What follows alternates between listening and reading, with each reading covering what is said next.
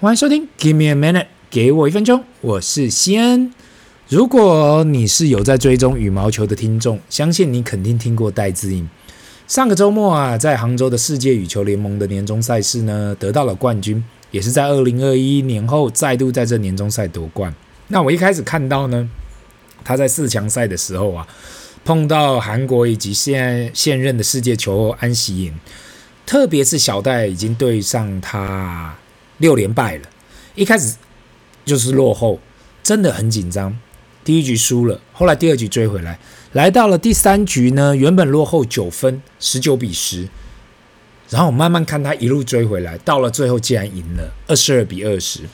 看到这场比赛，一方面是很兴奋，因为他赢了；另外一方面觉得，诶，你看到他那种永不放弃的精神啊，真的很值得钦佩。如果呃各位听众有机会上 YouTube 去看这第三局的人呐、你可以看到小戴在第三局呢，知道自己已经严重落后。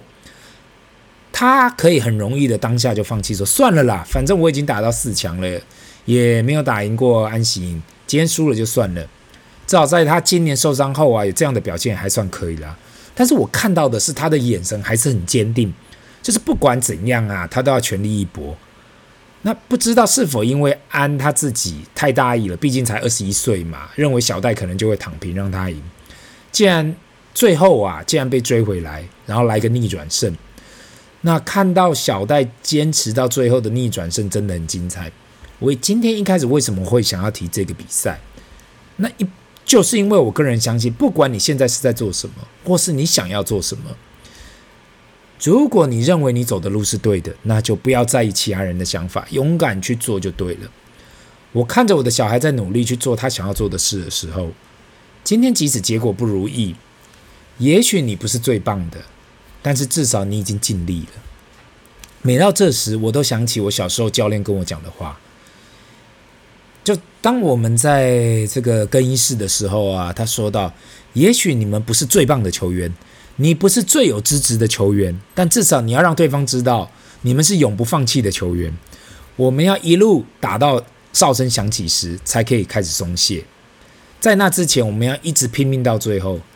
那么多年后啊，几十年后。”这段话在夜深人静时一直在我脑海里回响着。也许今天我的产品不如人，我的服务也不如人，但我永远记得我要怎么样去把它更优化。这跟我的投资组合也是一样。如果我觉得它不理想，我要怎么样去把它做得更好？我要一直去想。当很多人骂我，诶，是不是因为我是处女座的 O 型的处女座，所以特别要求特别的高，所以很机车？那我一直在想说。如果你是一个顾客，你是一个客户，你会希望你的供应商、你的厂商是很机车的人，对于品质要求特别的高，对于服务细节特别细腻，还是你会希望你的厂商就是一个马马虎虎的人？那讲到这里呢，我要回归到有关投资这件事，我也秉持一样的想法跟看法，因为这样，很多人跟我提到我在那里讲 ETF 的时候，这种幼儿园等级的投资方法时，他们觉得很可笑。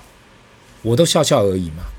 如果真的有做过投资的人，才会知道，身为一位投资者，要把所有可投资的资金长期超越大盘。我的意思是，这种十年以上的时间，平均都是超越大盘呐，其实非常的困难。那我在这里提到的是，你你要把你所有手上可投资，就等于是你的整体资产啦，击倒大盘呐，不是只有你有投入的资金。那年底又要到了，我今天在这里呢，我想要先分享一下二零二三年台股绩效的台股 ETF 绩效的排行榜，来让大家比较一下自己过去一年的配置跟投资的绩效。那今天的第一名呢，就是零零八九一中信关键半导体 ETF，今年至今含息报酬率 Year to date 是四十九点五六 percent。这一档 ETF 我在 Episode 二三零台湾半导体 ETF 曾经分享过嘛，这是一支涵盖了台湾半导体业者的 ETF。很多人呢，可能没有想到啦，想不到半导体产业 ETF 在今年会有那么大的丰收年。一方面当然是二零二二年的半导体业者也是度过了辛苦的一年，另外一方面也是 AI 这方面也一飞冲天了。第二呢，就是零零五六台湾元大元啊元大台湾高股息 ETF，今年的含息报酬率为四六点九八 percent，这档元老级的 ETF，我我我应该不用再多做做介绍了，我们在 Episode 一七零曾经介绍过。这档是元大投信发行的，以高股息为目标的 ETF。那今年也是因为 AI 的题材，所以报酬就是暴冲嘛。很多人可能在年初的时候没有想到过。那第三呢是零零七三一七一三零零七一三台元大台湾高息低波 ETF，今年的含息报酬为三九点九八 percent。有关这一档 ETF，我过去从来没有分享过，也许呢未来我可能会去分享，但是我不敢保证啦。这档 ETF 属于多出一个投资因子，高股息加上低波动率。目前 AUM 为五百亿新台币，所以也有不少投资人在这里。第四呢是零零九一九群益台湾精选高息 ETF，今年的含息报酬呢是三十八点五一 percent。那我也不用再多介绍，我在 Episode 二零六及二二三都有提到相关有关这些高股息的 ETF。那零零九一九在今年真的算是最热的话题之一，也代表着台湾的投资者对于高股息产品的执着。那很多的国外听众问我呢，为什么台湾这个市场那么喜欢这样的产品？我一直在想，到底是投资者就想要把报酬落落袋为安好呢，还是因为炒期大家一直喜欢说吃利息吃利息，使得投资者觉得每个月或者每一季有收到利息，感觉特别舒服。第五呢，我们来到零零八八一国泰台湾五 G Plus ETF，那今年的含息报酬率在三十七点一五 percent。这支 ETF 过去不曾分享过，今年也有非常棒的报酬。虽然说五 G Plus 的主题呀、啊，如果你有去认真看里面的持股，就是涵盖了嘛，就横跨了所有台湾主要的电子业者。那我相信大家可以想象到嘛，因为过去到未来，台湾的电子业一直在通讯产业占有一定的比重，特别是在硬体这一端。第六呢是零零八七八国泰永续高股息 ETF。今年的含息报酬在三十五点五一 percent，零零八七八我在 episode 一二九有介绍过，如果有兴趣的听众可以回去听听看。我相信大家对八七八已经是耳熟能详了。目前 e u n 已经来到台湾前三大，很有可能在今年结束前超过零零五六，成为排名第二大的 ETF。第七呢，我们有零零九零零台湾特选高股息 ETF，今年的含息报酬率在三十五点三七 percent。这一档呢，我过去不曾分享过，因为很多高股息的 ETF。我个人是比较没有推荐的，是因为只要有高股息，可能很多时候也许未来的成长空间比较小。那这一档富邦高股息 ETF 在过去一年也是有非常好的表现，拜 AI 这个题材啊，今年高股息 ETF 都飞了起来。第八呢，零零六二零八富邦台湾五十，今年的含息报酬率连二四点三七 percent。那六二零八为本的本 Podcast 长期推广的指数型 ETF。那台湾五十的指数啊，我过去分享过太多次了，所以也不会在这里再去做介绍。Episode 一二七有很详细，为什么会推荐台湾五十指数来作为基本的配置。第九呢，我们有零零五零元大台湾五十，今年的含息报酬率为二十三点五四 percent。那零零五零，我想应该不用再多多介绍了，大家都知道，只要想要追踪台湾大盘指数，零零五零为首要代表，目前也是台湾最大的 ETF，AUM 超过三千亿新台币。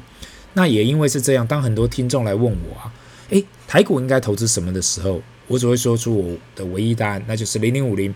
不管你想要怎样笑我，我的答案都会是一样的。那第十呢，零零九二九富华台湾科技高息，今年的含息 YTD 为十九点九三 percent。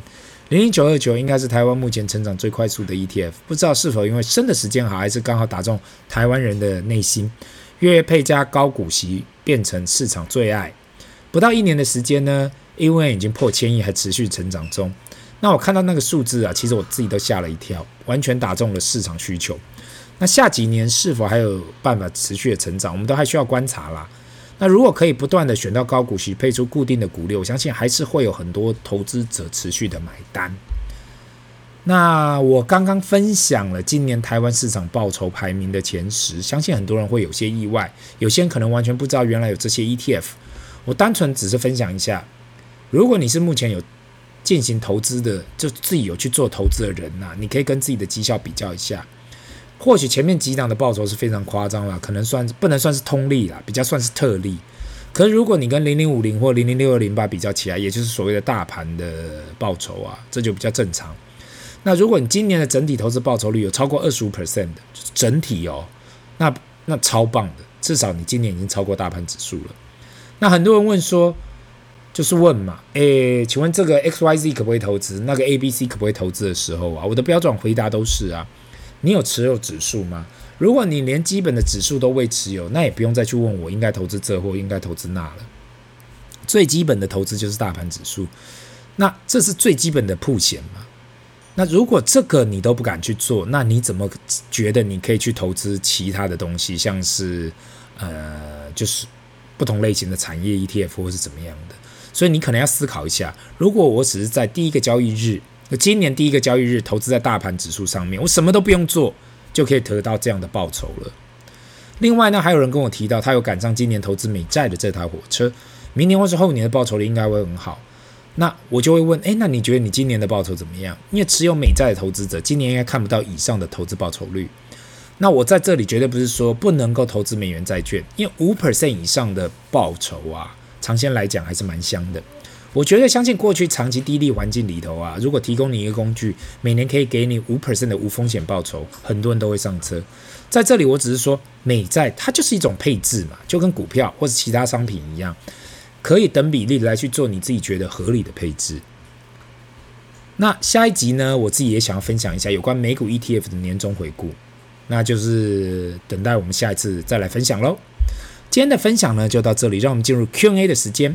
第一个问题，先大哥你好，我是准备迈入新婚的竹科工程师，我的未婚妻也是在新竹这边的小学老师，相信你也知道嘛，新竹的房价跟物价已经飙升多年，这让我们这种刚新婚的夫妻感觉越来越辛苦，不知道该去哪里买房了。呃，因为感觉每个区域都在上涨。过去我们听过贫穷夫妻百事哀。你结婚这么多年，你对你对这有什么看法吗？你认为能够做什么事去改变它吗？那首先呢，我要先谢谢这位住在新竹的工程师。新竹现在的房价跟物价真的是节节高升啊！我自己都感觉到啊，除了双北以外，现在新竹的所有一切都是台湾最贵的。那至于该去哪里买房呢？撇撇开啦，新竹东区跟竹北不要说了，外围还是有很多很棒的地方可以考虑，例如。附近的新埔、琼林，这些都是距离竹北不到十五分钟车程的客家小镇，也都有很完善的生活机能跟学校。你想一想哦，离竹北高铁站不到十五分钟的车程啊，把这距离拿到其他城市都是蛮不错的地点。那你提所提到的，贫穷夫妻百事哀是否是真的？我现在就可以告诉你，我现在就可以告诉你，这绝对是真的，一点都没有错。那其实这句话的用意啊，你真的好好去思考，就是钱不是万能，但是没钱万万不能。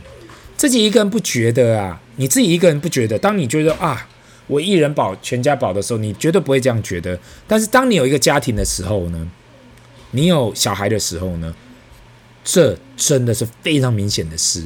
所以希望呢，以后以上呢，你可以好好的记起来。那我自己觉得唯一能够改变的啊，就是。如果你只想要好好稳定的工作，那至少一定要投资，投资自己，投资资产，任何的投资都可以，但是一定要去做，千万不要以为现在的工作不错，公司不错就忘了这件事情。我相信未来的你会感谢现在的自己。希望以上这些都有帮助到你。这里是 Give me a minute，给我一分钟，我们下次见，拜。